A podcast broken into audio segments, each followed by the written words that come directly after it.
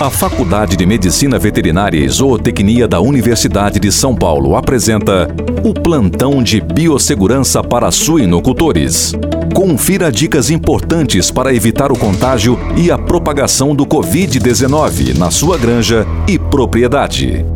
Amigo suinocultor, no plantão de hoje vamos falar sobre a importância do distanciamento social. A transmissão do Covid-19 acontece através de pequenas gotinhas de saliva liberadas por uma pessoa contaminada, quando ela tosse, espirra ou fala perto de você. Essas pequenas gotinhas permanecem no ar e caem sobre um objeto. E quando uma outra pessoa toca esse objeto, pode contaminar as mãos.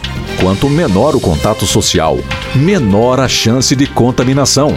A pessoa contaminada transmite para outra por muitos dias, mesmo que não apresente os sintomas, como tosse seca, febre, dor de cabeça e falta de ar.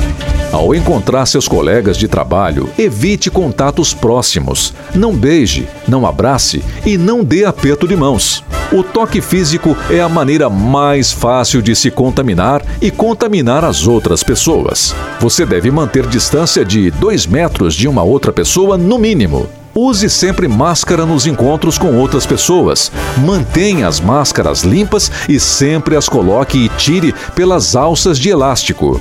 Em regiões que têm o costume de tomar mate, como chimarrão ou tereré, nunca compartilhe a cuia com outras pessoas. No local de trabalho, nunca compartilhe seus objetos pessoais, como toalhas, copos, garfo, facas, colheres, com outras pessoas, nem com seus colegas de trabalho. A nossa vacina contra o Covid-19 hoje é a higiene constante das mãos, a utilização da máscara e o distanciamento. Manter distância é sinal de respeito e cuidado com o seu colega e sua família. Preserve a vida.